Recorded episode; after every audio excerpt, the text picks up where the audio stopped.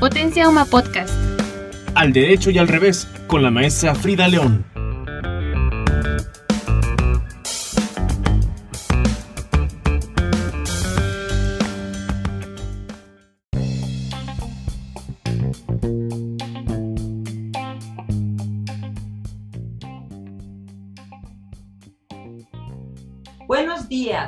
Tardes o noches, dependiendo del momento en que nos estás escuchando. Bienvenidos y bienvenidas al Derecho y al Revés, un programa de potencia humana, contenido que transforma.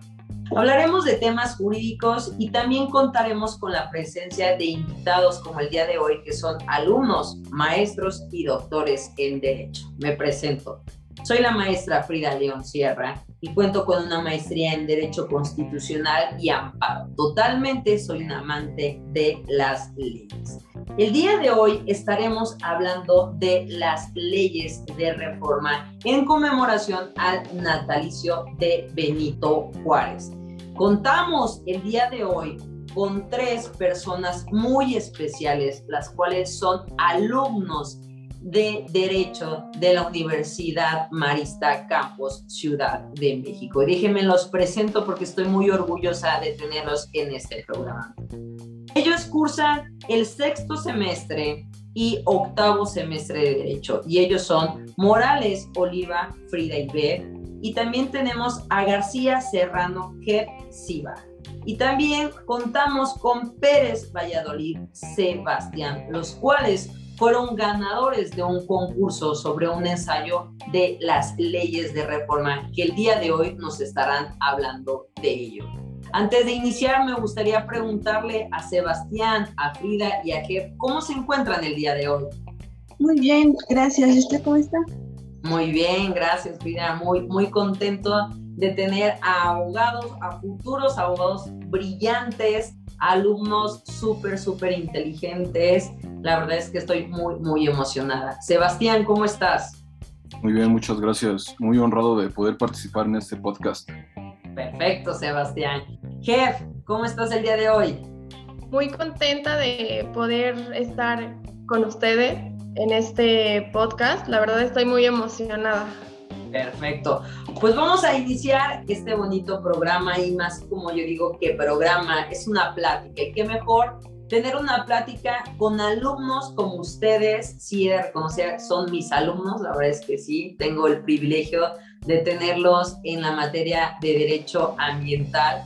Y la verdad es que son extraordinarios seres humanos. Como alumnos, qué decir, la verdad, son geniales.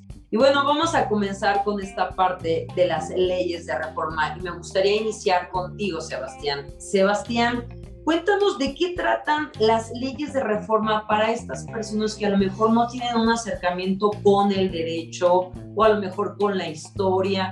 Cuéntanos un poco sobre las leyes de reforma. Claro.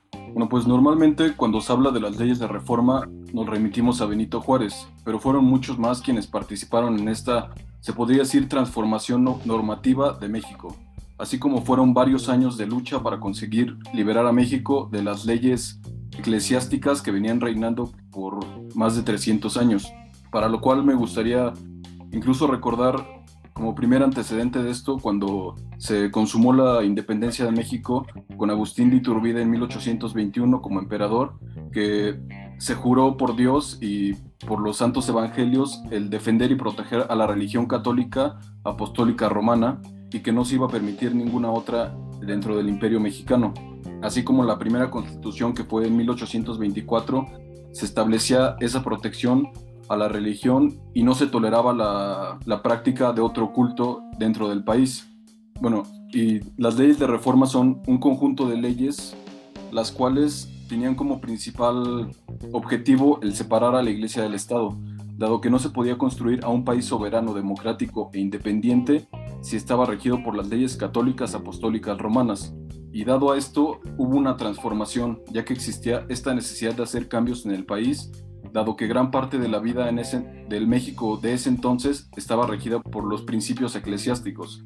Y pues no es fácil construir una nación, y menos si es bueno, y menos si era tan grande como lo es nuestro país, dado que después de la independencia, la cual tenía escasos 35 años de haberse consumado y por ende se debía decidir qué leyes debían regir a un país el cual era prácticamente nuevo ante la comunidad internacional de ese entonces y por ende qué leyes tenían que desaparecer de las que existieron durante la etapa de la colonia, en donde la ley eclesiástica, como ya lo mencioné, era la norma oficial en México. Y estas leyes tuvieron su lugar después de que el movimiento liberal depone al, gobierno de Santana, que era un gobierno conservador, en 1855. En estas leyes se reflejaba el movimiento liberal, pero quedaba como pendiente el, el reformar, el acabar de separar a esa iglesia que dominaba, que había dominado en México durante todos, desde 1521 hasta 1821. Bueno, 1855, que es cuando inicia este periodo de reforma. Ok, Sebastián.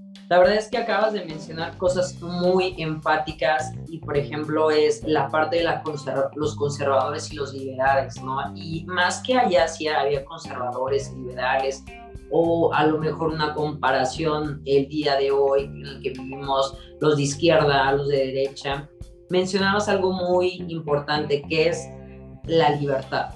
Si queríamos tener un país libre, pues tal cual, podríamos o se tendría que tener la libertad de ejercer cualquier libertad de religión, no solamente la católica, el tener más leyes y que sin duda esto fue un parteaguas.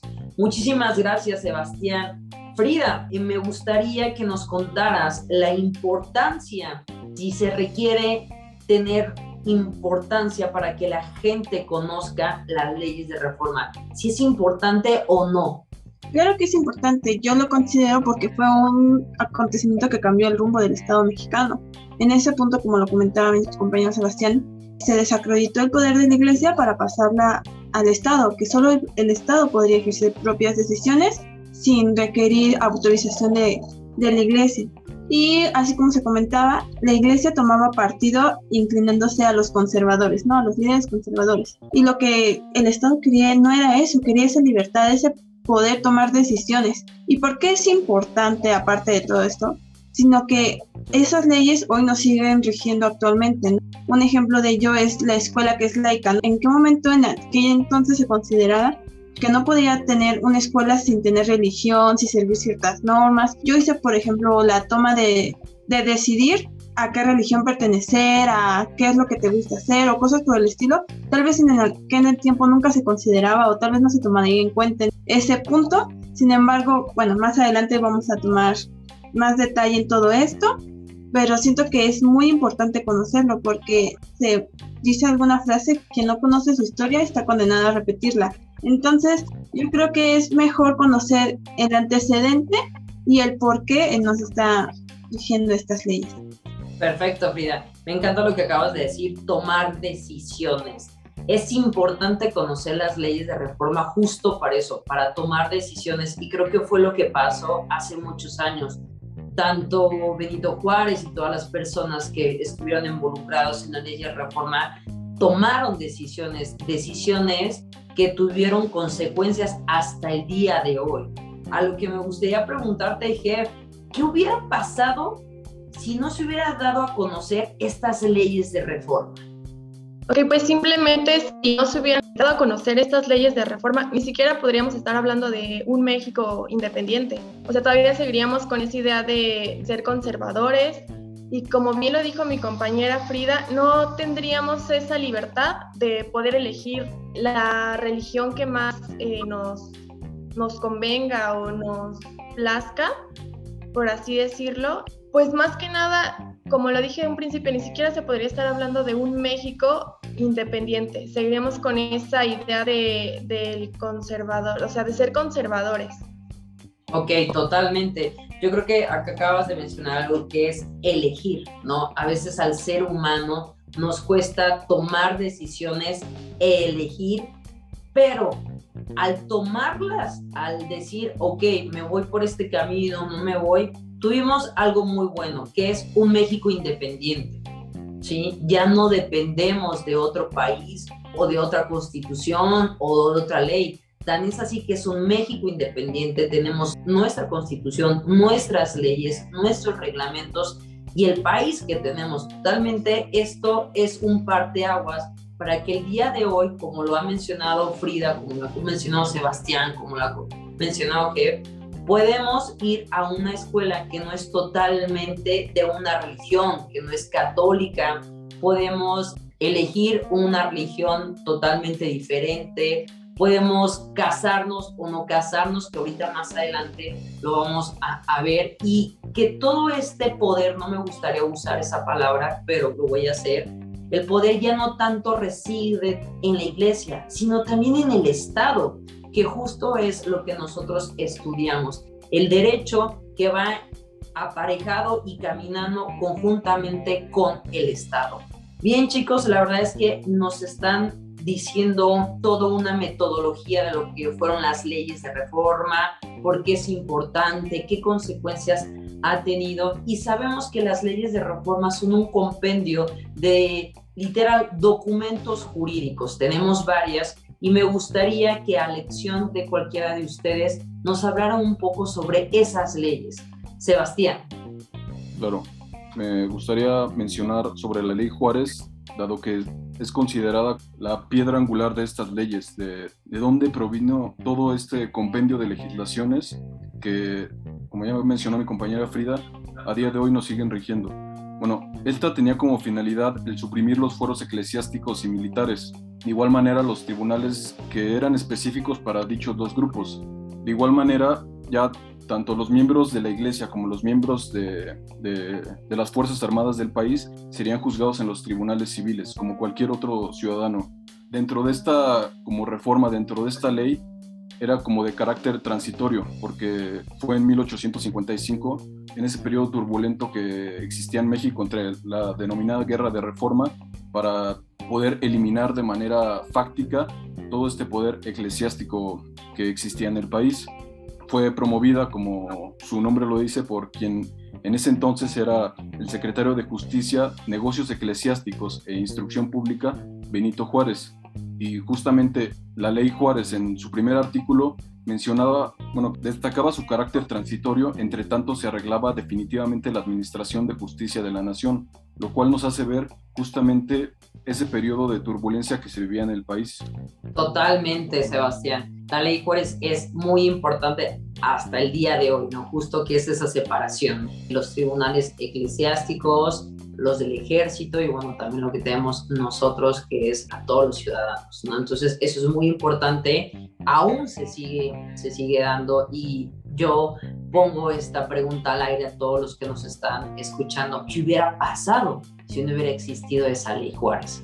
¿Cómo estaríamos el día de hoy? Sería totalmente diferente. Muchísimas gracias, Sebastián. Frida.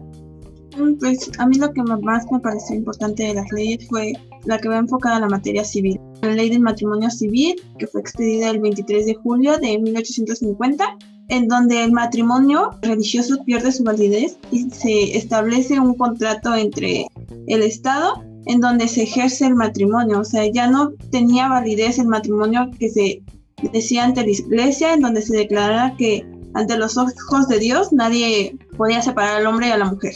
Y entonces, en este momento, el Estado tiene, toma ese partido y dice, no, yo quiero establecer un contrato en donde estas partes se unan.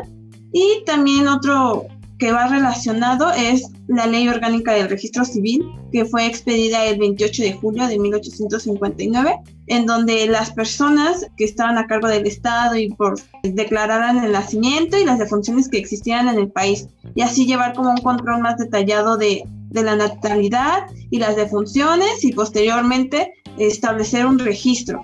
Entonces, para mí en lo personal fueron como estas leyes que organizaron a la población mexicana, o sea, hubo un cambio. Aunque tal vez la iglesia tenía, entre comillas, estos registros, ellos se los, se los adueñaban y no expedían algún documento o algo por el estilo.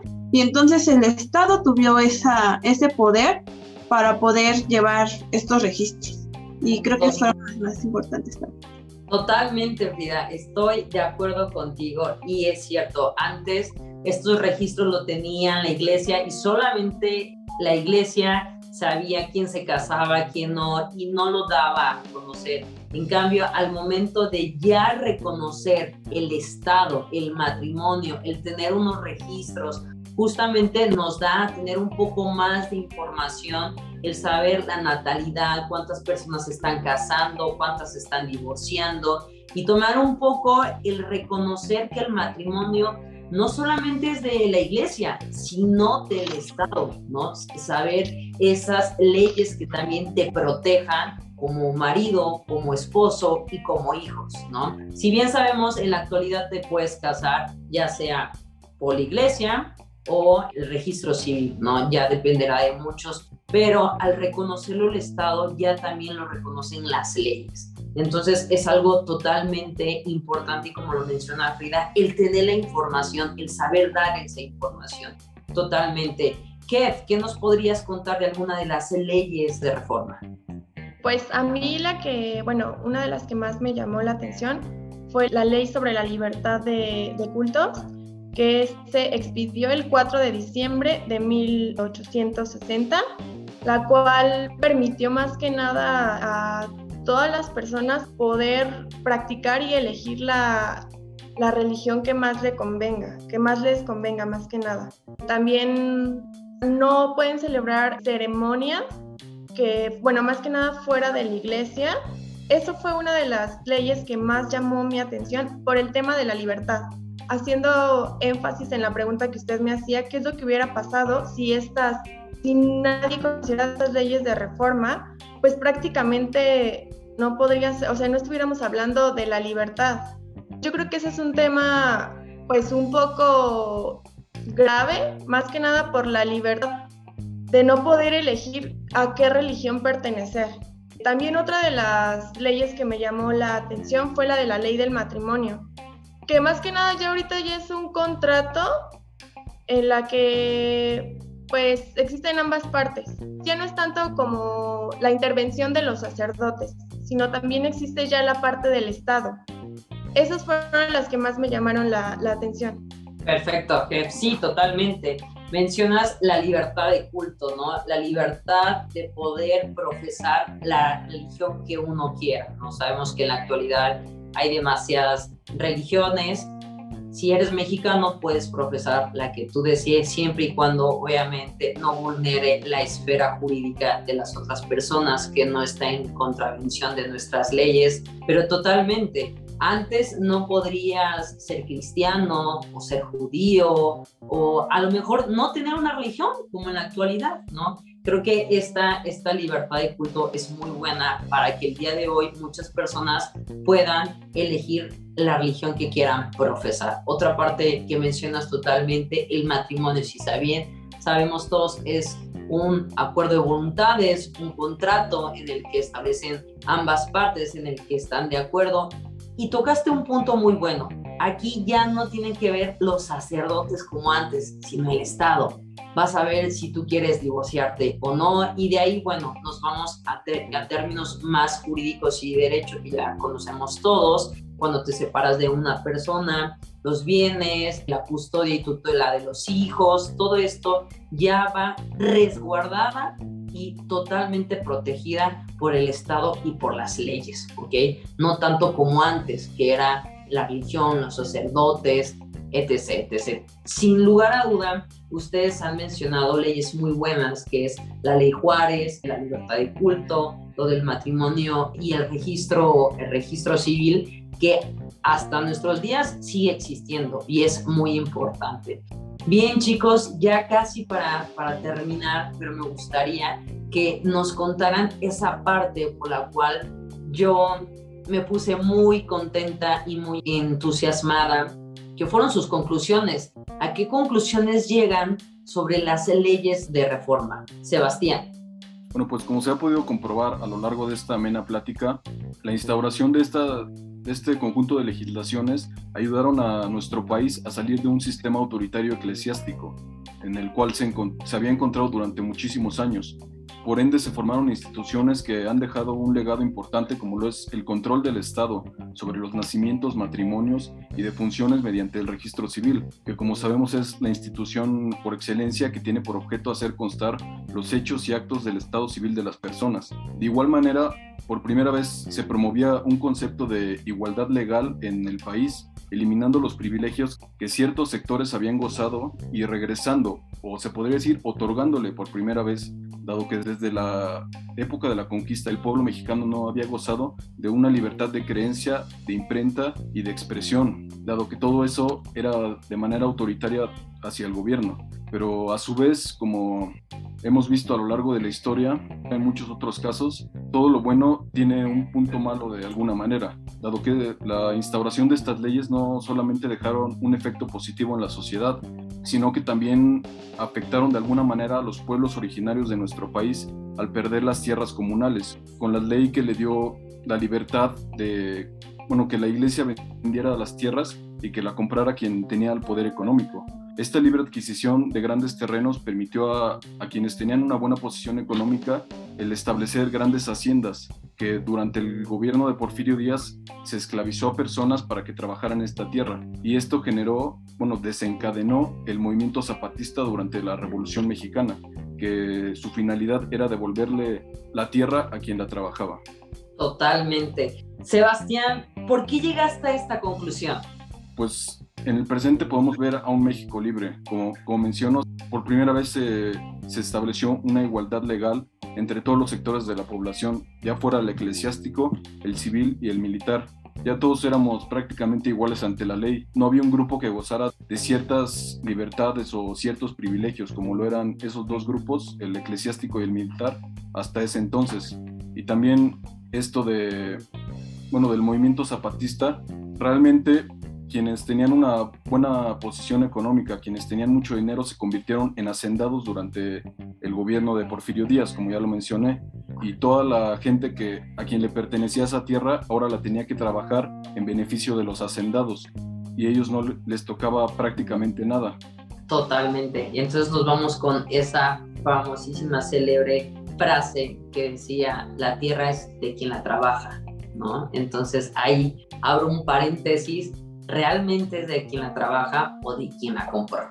Ok, muchísimas gracias Sebastián, la verdad es que tu conclusión a mí me encantó justamente por eso, ¿no? Sí, hay cosas buenas, pero también hay cosas un poco área de oportunidad que me gustaría decirle.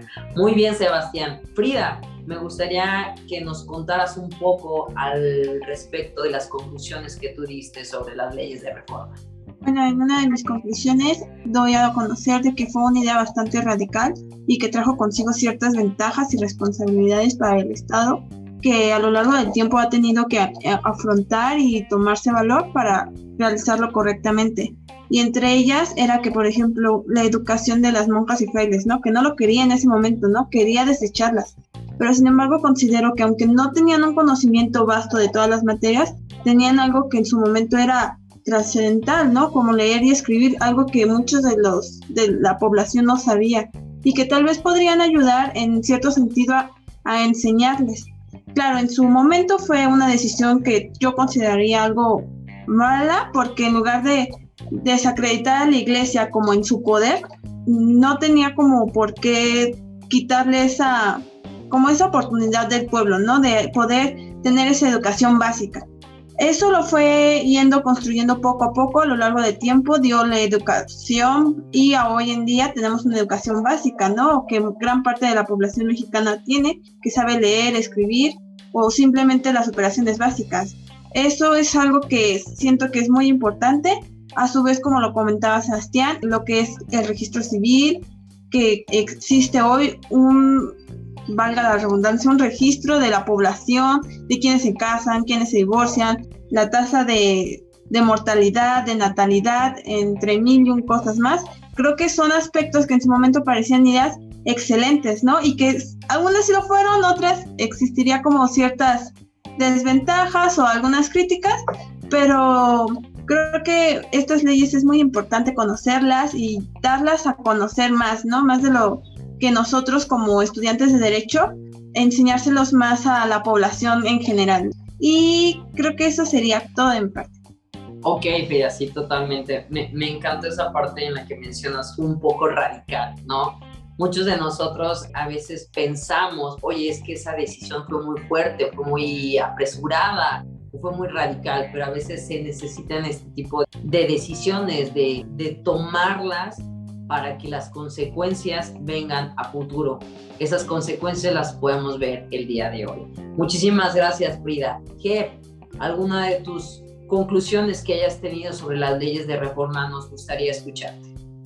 Sí, en conclusión, está más que claro que las leyes están en constante cambio, extinción y pues creación.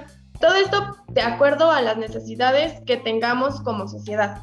Y pues como lo vimos, la idea principal de las leyes de reforma fue establecer principalmente la separación de la iglesia y el Estado, así como también eh, reconocer la libertad de los cultos, que, insisto, para mí es la verdad muy importante, pues una resolución más que nada sobre la acumulación de los bienes y propiedades en manos del clero. Pues se logró más que nada el objetivo. Y pues pienso que si no hubiera sido por el presidente Benito Juárez y los hombres que siguieron, por ejemplo en este caso Lerdo de Tejada, seguiríamos en las mismas. O sea, la verdad sí, siendo conservadores, más que nada eso. Entonces pienso que es muy importante que nosotros exijamos que se sigan cumpliendo esas leyes. O sea, aunque pienso que también hay leyes que, se violan o no se cumplen al 100, es nuestro deber exigirlas. También en, el tema de lo de la iglesia, pues siguen pretendiendo los, los sacerdotes pues meterse, ¿no? Pero principalmente, como lo comentó mi compañera Frida, nosotros como estudiantes del derecho, abogados, es nuestro deber. Más que nada hacer que se cumplan estas leyes y no permitir que se sigan violando. Totalmente, a mí me encanta esa parte que dicen, hay un gran avance. ¿Qué hubiera pasado si hubieran existido estas leyes de reforma? Y el día de hoy, para muchas personas que critican las leyes de México y que dicen que no sirven, que están totalmente obsoletas, yo abriría un paréntesis y les haría esta pregunta.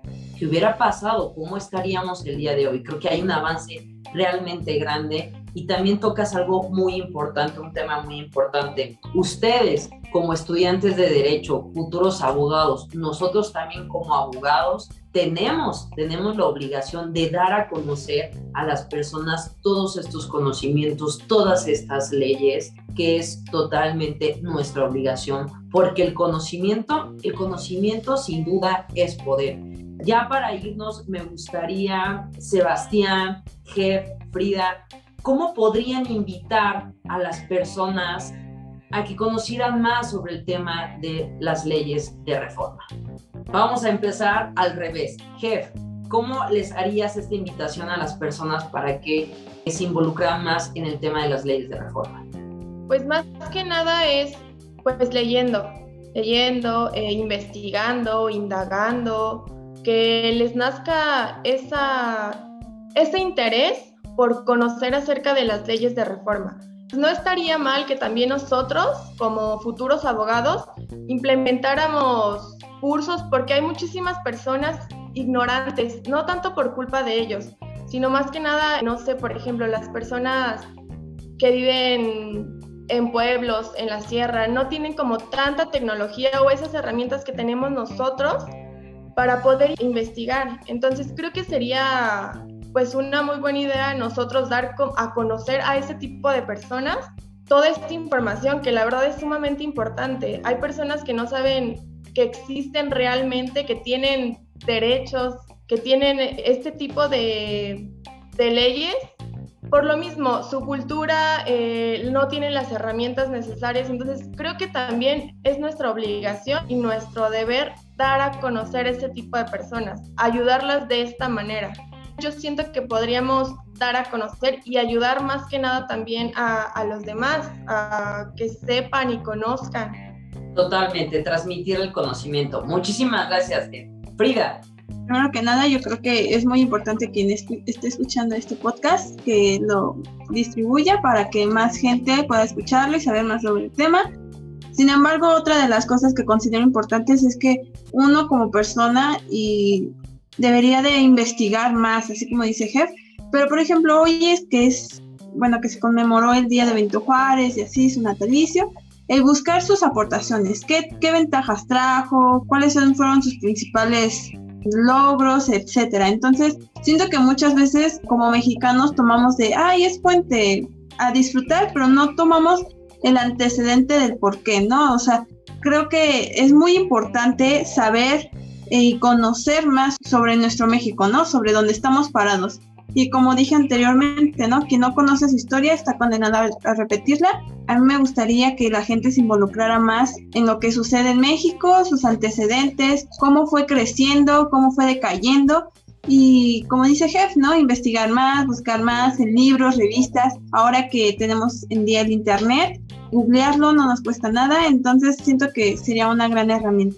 Totalmente, Frida. Acabas de mencionar un punto muy interesante y es independientemente que sabemos que tenemos los días de puente, saber por qué, por qué estamos día de puente, qué se celebra, por qué se celebra. Y aparte de investigar, acabas de mencionar algo muy bueno, es analizar y dar nuestro punto de vista, si estamos a favor o en contra, y eso nos va a ayudar mucho a poder dar argumentos válidos de acuerdo a lo que nosotros pensamos. Muchísimas gracias, Frida, me encantó, me encantó esa parte. Sebastián. Claro, yo creo que muchos deberíamos de salir de esa zona de confort en la que estamos, en donde solo aceptamos lo que se nos enseña y no tenemos como ese hábito de ir más allá. Tenemos que generarnos ese hábito de investigación, de saber por qué estamos aquí, de saber por qué existen las instituciones, porque ahorita hacen lo que hacen, de dónde vienen todas estas instituciones civiles. Como sabemos, durante los reinos quien, bueno, valga la redundancia, quien reinaba se basaba en la, en la ley de Dios, la ley divina. ¿Por qué ya no existe esa ley divina? ¿Qué ocurrió durante todo ese proceso para que ahora ya existe una ley en donde el, el, Estado está totalmente separado de la iglesia. Hay que salir de, de, esa zona de confort, como ya lo mencioné, y esa frase que mencionó Frida, que es una frase que a mí me gusta mucho de, Jorge Santayana, quien olvida su pasado está condenado a repetirlo. Hay que conocer, hay que saber, y esa frase está en, uno de los campos de Auschwitz, está en el campo de Auschwitz. Justamente a los alemanes se les enseña su historia para que no se vuelva a repetir. Por eso yo considero que es un punto importantísimo el saber por qué estamos aquí y conocer toda la historia de nuestro país. Perfecto, muchísimas gracias. En verdad, en verdad, les agradezco a cada uno de ustedes, Sebastián, Frida y todos los que nos están escuchando. La verdad, literal, los que acaban de hablar, los que acaban de dar, y sí, me atrevo a decir, casi una cátedra sobre las leyes de reforma, son ellos. Son Sebastián, son Jeff, son Frida que son alumnos y son estudiantes de la carrera de Derecho de la Universidad Marista Campus Ciudad de México. Creo que ellos ya lo dijeron todo, hay que investigar, hay que hacernos las preguntas qué, por qué, para qué y totalmente conocer nuestra historia para no volverlo a repetir. Chicos, no me queda más que agradecerles algo que quieran decir ya para cerrar este hermoso podcast que sin duda hay que compartirlo. Sebastián. Muchas gracias por haberme hecho participar en, este, en esta gran plática que lo considero muy importante para la institución. Gracias, Sebastián. ¿Qué? Pues principalmente agradecerle a usted por hacerme partícipe de, de este podcast Espero que les llegue a muchísimas personas para que sea de, su conocimiento, conozcan un poquito más y se enfoquen, pues sea un poquito más y les llame la atención del tema del que estamos hablando, que sirva para indagar, investigar un poquito más acerca de temas más específicos. Pues nada, muchísimas gracias por invitarme a, a participar. Ok, un placer y un gusto. Frida. Antemano quiero dar las gracias por brindarme la oportunidad. Fue un momento muy ameno. Gracias a mis compañeros por compartir toda su información. Muchas gracias maestra y muchas gracias a todo el público que nos escucha y espero que les haya servido de algo. Ok, muchísimas gracias Frida.